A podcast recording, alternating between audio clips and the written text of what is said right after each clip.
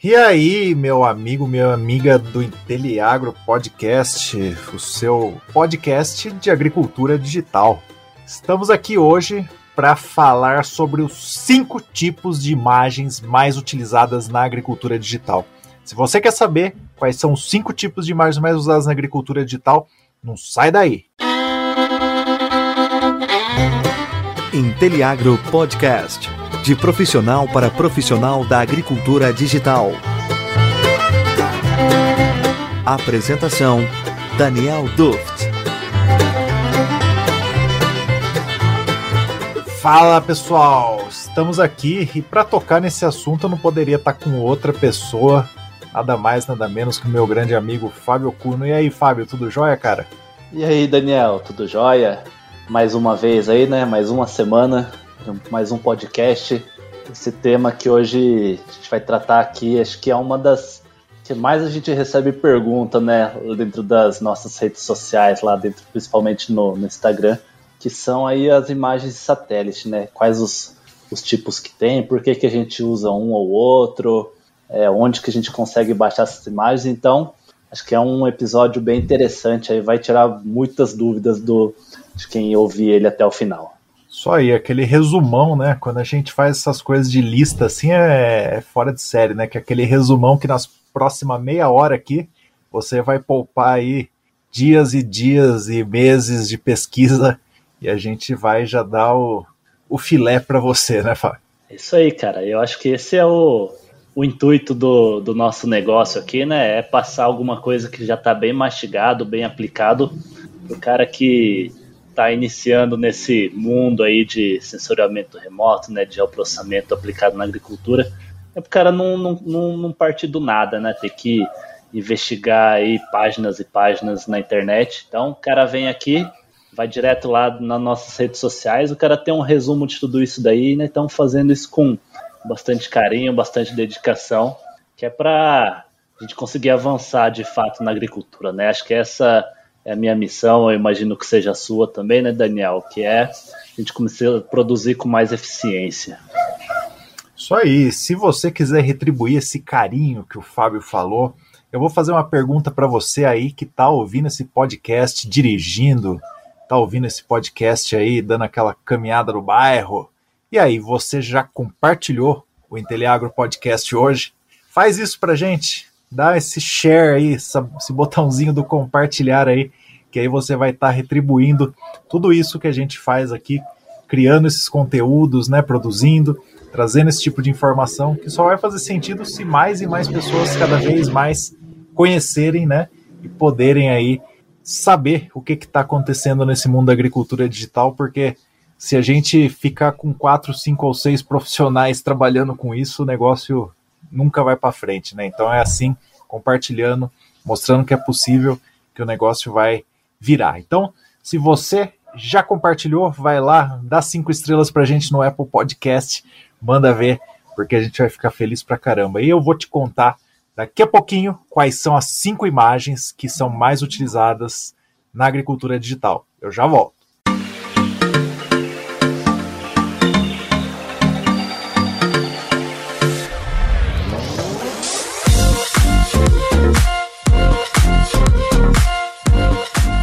Opa, Fábio, agora é contigo, cara. Agora é você que vai fazer esse interrogatório. É isso aí, Daniel. Vou de novo fazer o papel do entrevistador hoje, né? Você que é o cara aí do sensoriamento remoto. É, vamos lá, cara. Então vamos falar dos cinco tipos de imagem satélite que a gente usa na agricultura. Eu acho que o primeiro aí você já me deu toque, que é o mais conhecido, né? Eu imagino que seja o mais conhecido, que é o Landsat, cara. Fala um pouquinho sobre ele para nós, de onde surgiu isso daí, onde que a gente utiliza, conseguir. Isso aí, o Landsat, cara. Vou, vou mandar ver aqui porque me empolga. O Landsat me empolga. Mas o, o Landsat ele foi aí o primeiro satélite, né, que teve essa missão de imagiar a Terra toda aí com faixas, né, que ele consegue imagiar no espectro eletromagnético, que a gente chama de bandas, né, que são voltadas para você conseguir não pura e simplesmente ter imagens, mas entender alvos que tem ali algo a mais do que simplesmente o, RGB, que é as cores que eu sempre falo da câmera do seu celular aí. Então, ele foi um satélite lançado lá na sua primeira versão na década de 70. A gente passou por diversas versões aí. A que teve de longe assim a maior longevidade foi a série 5, né, que foi de 85 até 2011, mais ou menos, um satélite que ele era para durar bem menos, mas os outros aí que vieram, seis ou sete, tiveram problemas do lançamento, depois problemas aí na aquisição das imagens, né? Ele teve um problema que se você você pode até hoje baixar imagens do Landsat 7, mas você vai ver que ela tem um probleminha aí que em outra hora a gente conta o que, que aconteceu. E depois teve o lançamento do Landsat 8 em 2013, né? E ele continua ativo até agora, e a gente está com o lançamento do 9 preparado. Então, é assim, é uma série que ela não vai ser descontinuada, é realmente muito importante, e ela é muito importante para a agricultura. Por quê, Fábio? Desde lá do começo, né? A gente fala aqui de NDVI e tal. As primeiras aplicações do NDVI lá na década de 70 foram feitas com o Landsat, né? Ele foi o satélite precursor aí de você conseguir ver a saúde, entre aspas, aí da vegetação, e isso é fantástico porque abriu caminho para diversas outras análises. E depois, quando houve aí aquele movimento de open source, né, que você começou a abrir as imagens de satélite, o Landsat ele abriu todo o arquivo dele, né? Então você tinha um arquivo aí desde a década de 70 disponível para você retroagir, estudar o que você quisesse a hora que você quisesse. Então, se você fizer uma revisão na literatura, disparado, o Landsat é o satélite que mais é utilizado para agricultura em qualquer trabalho científico, em qualquer coisa. Então, um satélite bastante importante mesmo, né? E aí ele tem algumas características aí. Você já conhece, Fábio? Conheço algumas aqui, mas tá com o pau aí.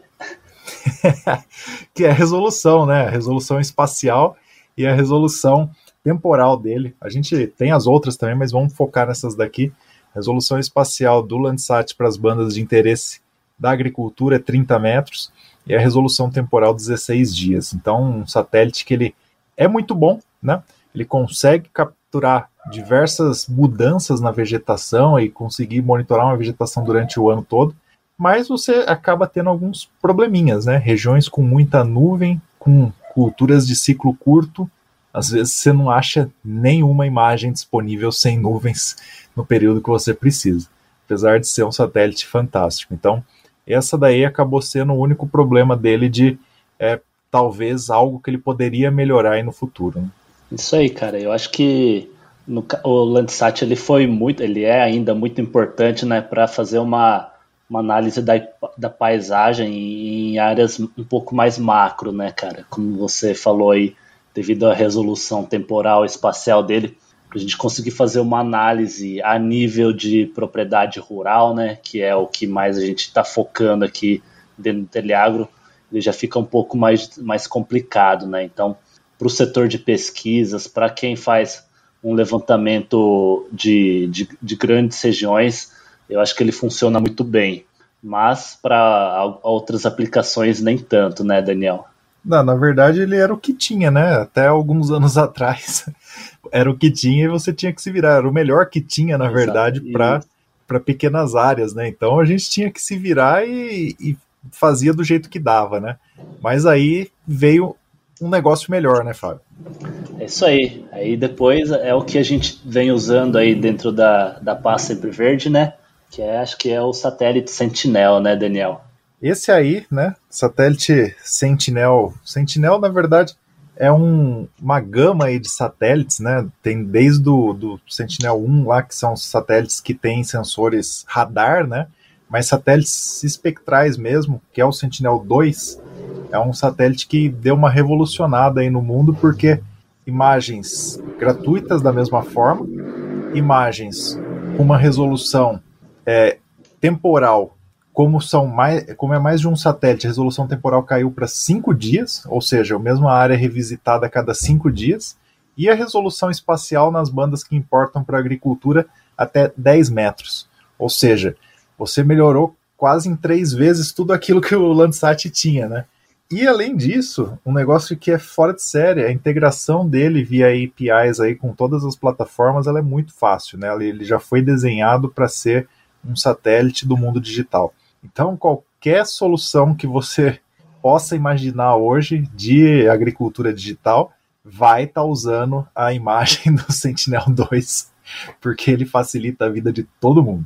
Então, esse satélite aí realmente ele traz muitas vantagens para você que quer trabalhar, né, como o Fábio falou, com áreas menores, que você quer ter uma granularidade melhor, que você quer ter mais imagens, né, para não ter nuvens. E isso daí faz com que quando você acaba comparando ele com outras fontes, ele seja até o campeão. Você tem essa experiência aí, né, Fábio? Exatamente, cara. Eu acho que como a gente conversou aí nos últimos episódios, né, a, a, tecnologia ela cresce de uma forma exponencial. Acho que todo esse aprendizado aí que teve com o Landsat, ele vinha chegando o Sentinel, né? Acho que as pessoas antes elas estavam muito preocupado em, em, trabalhos, atividades como baixar a imagem, processar essas imagens que demoram, demoravam dias, né? Aí avançando aí a gente já já eliminou todo esse tipo de trabalho e agora é, sobra tempo mais para a gente conseguir pensar em aplicações, né? E eu acho que foi um salto muito grande aí com o Sentinel, inclusive foi graças a isso, né, que a gente conseguiu trazer melhores resultados no nosso modelo de negócio da, da Pasta Sempre Verde, porque é, a gente está falando aí de, de rotação de pastagens, né? Então, muitas vezes os 16 dias lá do Landsat já, já aconteceu, o gado já comeu naquele piquete e já está voltando, né? Então, graças ao Sentinel aí, a maior resolução espacial, a gente conseguiu trabalhar com áreas menores e aí com uma maior velocidade. E ainda tem um plus aí, né, para quem trabalha com agricultura de precisão, esse cara ele tem entre o vermelho e o infravermelho próximo cinco bandas, né? Então, é, você consegue ter Red Edge aí em duas faixas, unir em duas faixas. E isso também é muito bom porque várias coisas você não consegue simplesmente é, detectar com NDVI, né? Então ter outras opções ali no meio, como a gente falou no episódio passado, se você não sabe nada disso, vai lá assistir, vai lá ouvir nosso episódio de índices de vegetação. Mas quando você tem mais opções de faixas do espectro eletromagnético, mais opções de bandas para você trabalhar com mais índices ou trabalhar com a banda em separado, isso daí é um ganho enorme porque você começa a detectar coisas que antes você nem imaginaria que seria possível. Então ele é campeão também até nisso, né? Tem aí bandas muito bem posicionadas, a, o, a quantidade de área dentro daquela banda ali, tentando explicar mais fácil, também é, é, é, muito menor, né? Porque você tem mais bandas, então isso aí faz com que você tenha uma maior finesse, uma maior resolução de é, radiométrica com, combinada com isso, ou seja, um satélite campeão mesmo que vai aí por alguns anos ser com certeza o mais usado de todas essas aplicações para agro. É isso aí, cara. A gente então passamos aí, né, fazendo um resumo rápido, Landsat, Sentinel. Esse terceiro aqui que a gente listou, né, é o Planet. Acho que algum, uns dois anos atrás aí, o pessoal tava super empolgado, né, com o lançamento desse satélite, porque eu também fiquei por causa da recorrência dele, da resolução também. E aí você vai explicar agora para nós o que, que foi essa revolução toda aí, Daniel.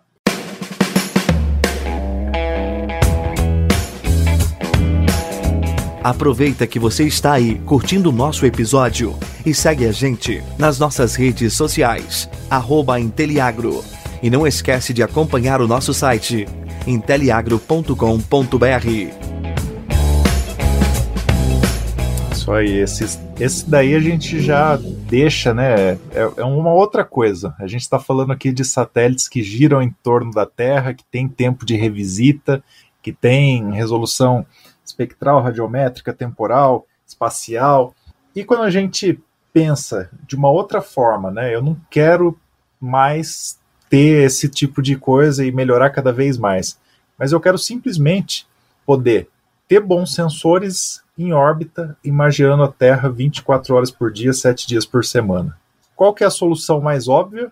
Ah, se, por exemplo, o Sentinel ele passa a cada cinco dias, vamos colocar mais dois, daí talvez a revisita dele seja a cada um dia. Mas, mesmo assim, quando você tem revisita, né, você tem problema de, naquele mesmo horário, pode ser que tenha nuvem de novo e tudo mais.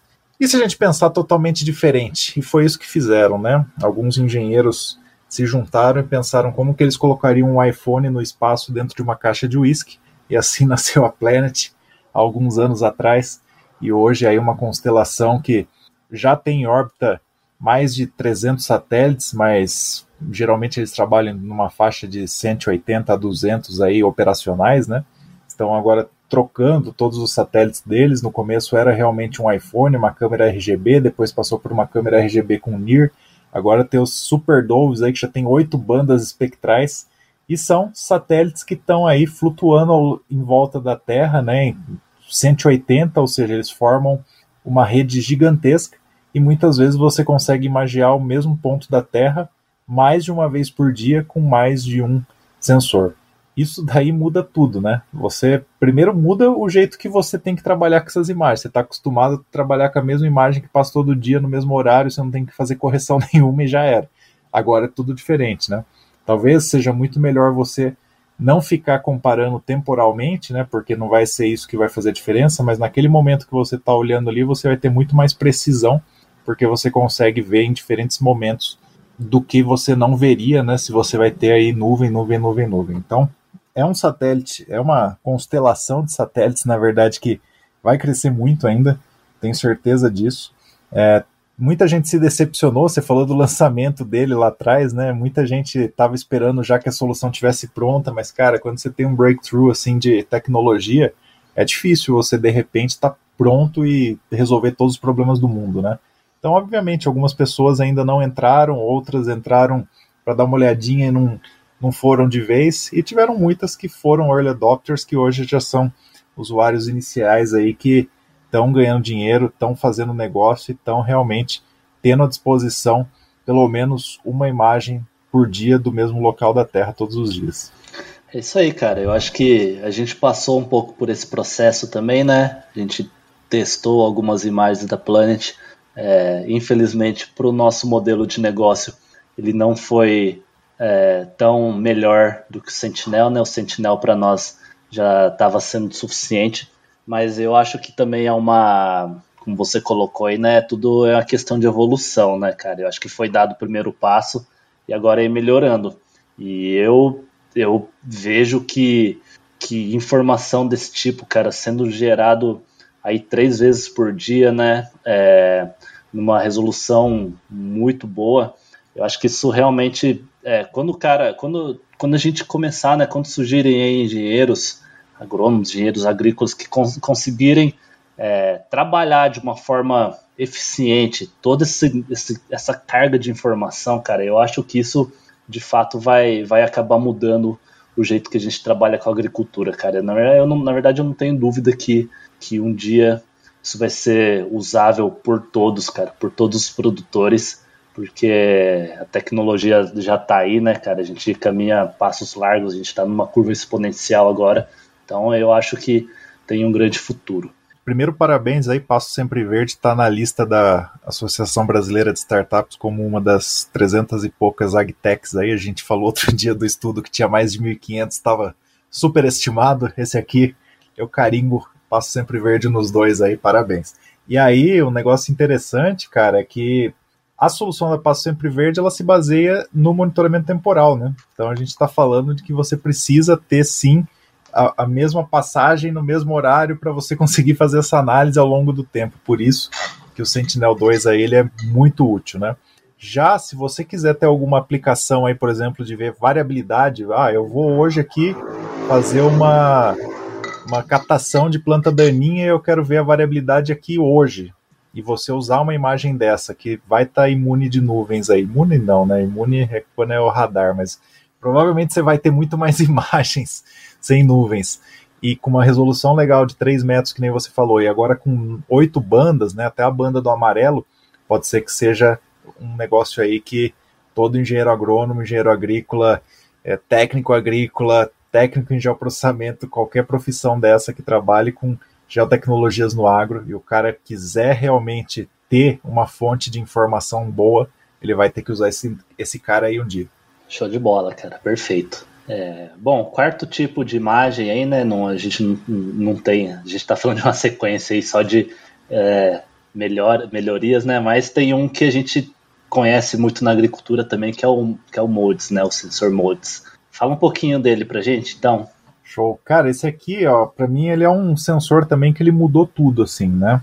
É, na verdade, a gente já monitora agricultura com imagens de alta resolução temporal, ou seja, satélites que passem todos os dias, né?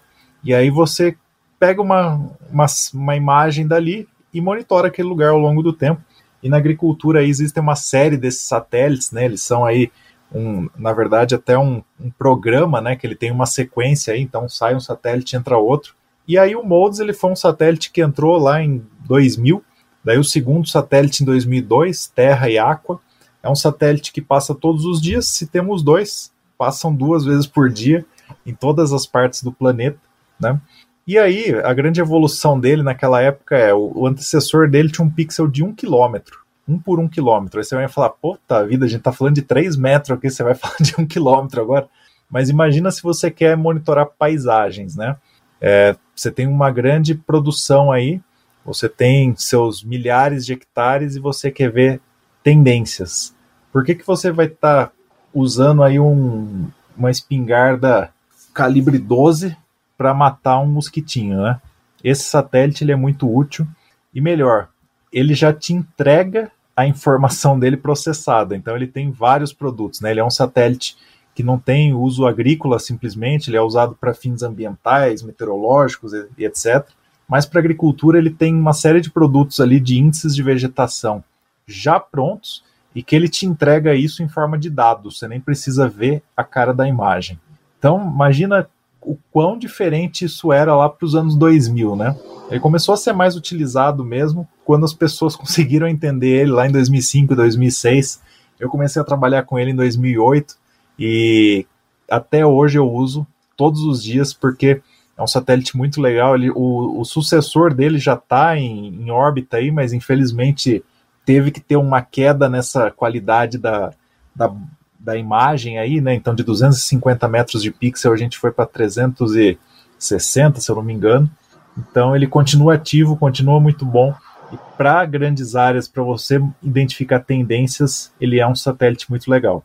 Óbvio que você não vai ter o mesmo uso que você tem, como eu acabei de falar agora aqui, para agricultura de precisão e tudo mais, mas é o satélite que não vai te deixar na mão, porque ele está passando aí duas vezes por dia, todos os dias, com a mesma intensidade luminosa com o mesmo pós-processamento que ele já te entrega pronto.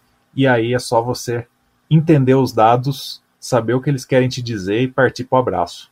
É isso aí, cara. Acho que cada, cada ferramenta tem a sua aplicação, né? E aí vai caber ao, ao analista e o engenheiro saber a melhor ferramenta que o cara pode utilizar para a sua aplicação, né? E é isso, cara. Acho que a gente falou aí dos, dos quatro satélites, né? Tem um, um último aqui que a gente elencou que não é exatamente satélite, né? Mas que são as imagens obtidas através de drones, né, cara? Fala aí pra gente um pouco da, da diferença entre o drone e os satélites aí e por que que ele seria melhor ou qual que seria a desvantagem dele em relação às imagens de satélite? Eu acho que na verdade o drone ele é uma transição para o que a gente viveu no passado e vai viver no futuro. Sempre gosto de falar isso. É, os satélites, como a gente falou aqui, eles estão evoluindo cada vez mais. Você tem mais imagens, você tem mais bandas, você tem maior capacidade analítica. E espera-se que no futuro você tenha tantos satélites que é como se você tivesse uma câmera de vigilância no espaço e você pode ver qualquer lugar ao vivo em qualquer momento que você quiser. Então eu acho que isso vai chegar assim e esse momento a gente talvez não precise usar drones para imageamento.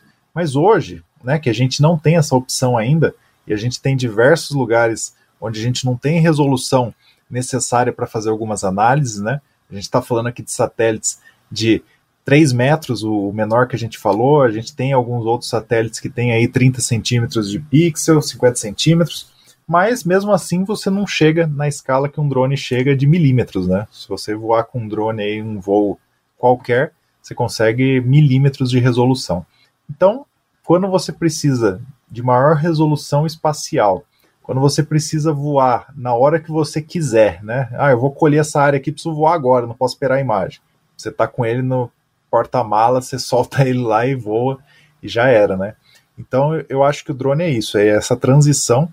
Ele foi substituto, né, as imagens de sensores aéreos transportados, né, que iam em aviões, que isso sim era caríssimo, você tinha que mobilizar a gente, tudo mais. Os drones já foram muito caros. Hoje muita gente consegue ter um, não vou falar que ele é totalmente acessível, porque ainda está na faixa das dezenas de milhares de reais aí para você ter um bom aparelho, mas ele está cada vez mais acessível e vai ser uma ferramenta aí, como a gente gosta de falar, né? É o canivete na cinta e o drone no porta-mala, a ferramenta do agrônomo do presente, né?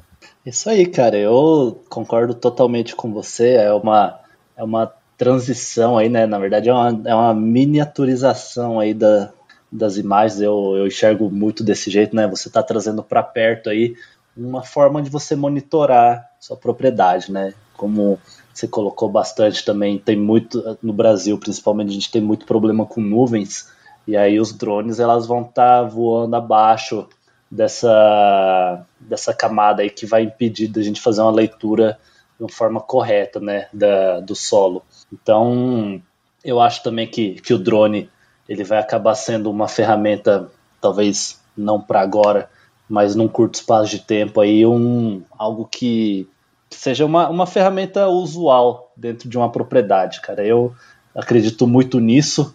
É, talvez a, a, a, o processamento, o jeito de você interpretar isso talvez não esteja ainda em nível de, do produtor, cara. Eu acho que o produtor ele nem tem que se preocupar com isso, na verdade. Ele tem muitas outras coisas para ter que resolver no dia a dia da fazenda. Mas os consultores, sim. Eu acho que é, você conseguindo trabalhar aí com, com assessoramento remoto tem um grande benefício, né? Você sendo consultor. E você pode atender uma quantidade grande de produtores, cara. E hoje com essa facilidade aí da, do processamento né, das imagens e tudo mais, que você precisa fazer é, é conseguir analisar isso e gerar uma recomendação, né? Você pensar na inteligência por trás das ferramentas. Então, eu, eu acho que os drones eles podem estar a serviço do produtor rural aí num curto espaço, curto espaço de tempo, mas a recomendação tem que continuar sendo do agrônomo. Com certeza, com certeza. E como a gente falou, né? tem que ser a sua ferramenta aí. Você tem que ter à sua disposição quando você precisa. Por exemplo, para diversos fins, mas um exemplo aí que me vem na cabeça agora, ah, eu preciso ver dentro desse talhão todo aqui onde que está a infestação de daninha para eu poder recomendar a quantidade necessária em taxa variável, etc. Cara, são coisas que a gente nem pensava três anos atrás, né? E hoje já está aí disponível para a gente poder fazer esse tipo de coisa, economizar muito dinheiro, ser muito mais assertivo, produzir muito mais, né? Com algumas ferramentas aí que custam aí seus milhares de reais, mas se a gente colocar em alguns meia dúzia de produtores grandes aí já vai estar tá economizando ou ganhando milhões de reais a mais, né? Então a gente tem que ver essa escala aí, quão louco é esse negócio de tecnologias cada vez mais a serviço da produção, da produtividade, e quem vai fazer essa virada de chave aí não vai ser o cara que tem que se preocupar todos os dias em plantar, tem que se preocupar todos os dias em saber como que está o preço para compra, para venda. Você fala muito isso, né, Fábio? Que você começa a sua produção e você não sabe nem a quanto você vai vender, né? Se você estiver trabalhando com produtos não estocáveis aí. Então, realmente é algo que precisa de alguém para estar tá ali e o agrônomo, né? Ou o engenheiro agrícola, ou zootecnista, ou técnico agrícola, qualquer profissional de agrárias aí é o cara que vai fazer essa virada de chave. Então, se você está escutando a gente até agora aqui, os cinco tipos de imagens, vou te dar uma dica valiosa. Esteja pronto para usar esses cinco tipos, porque você vai precisar. É isso que faz a diferença. É saber usar elas no momento certo, da forma certa para trazer resultado para o produtor, né? É isso aí, cara. A gente correu bem aí para falar bastante sobre essas imagens aí. Foi um episódio bem, bem proveitoso para mim, eu aprendi demais. Obrigado aí, Daniel, por compartilhar tudo. E já vou me despedindo aqui. Obrigado a todo mundo que ouviu a gente também até agora. E um forte abraço. Muito obrigado. Esteja com a gente aí, segue a gente, curte, manda mensagem. Se você ficou com alguma dúvida, eu adoro responder mensagem. Manda lá no Inteliagro, que eu vou responder todas com carinho. Fábio também. Os posts mais legais e interessantes é o Fábio que faz, então mande para ele que ele responde. E saiba que a agricultura digital é um processo, não é um produto. Um grande abraço, até a semana que vem.